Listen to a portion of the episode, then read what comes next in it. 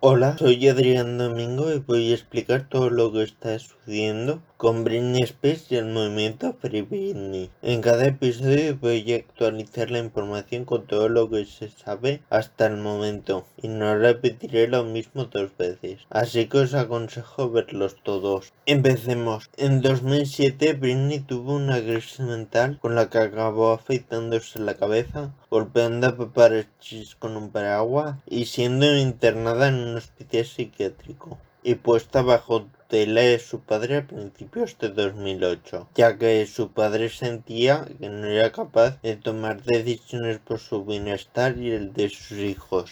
En 2019, después de que Britney estuviera supuestamente de forma voluntaria en un psiquiátrico, surgió el movimiento Free Britney por parte de los fans que alegaba que su padre estaba lucrando el trabajo de su hija. Como respuesta, él alega que su hija ha tenido oportunidades laborales que no habría tenido de no ser por la tutela, como los conciertos en Las Vegas, su línea de ropa y perfume o ser jueza en X Factor. Después de estar en el hospital psiquiátrico, Ben le dijo a sus fans mediante un vídeo en Instagram estaba bien y sus fans se alarmaron más, ya que en el vídeo parecía obligada a hacerlo. La causa de que estuviese en el hospital era que sus medicamentos supuestamente no estaban funcionando y el estado mental en el que se encontraba después de que su padre casi perdiese la vida. Pero poco después se hizo un documental llamado Framing Britney Spears que reveló documentos nunca antes vistos del caso, lo cual hizo aumentar aún más la preocupación de los fanáticos. Mientras, Britney seguía subiendo vídeos a Instagram y los fans se preocupaban cada vez más, ya que parecía consternada. Ponte una camisa amarilla si necesitas ayuda. Le escribían en los comentarios y al día siguiente subí un vídeo bailando con una camisa amarilla.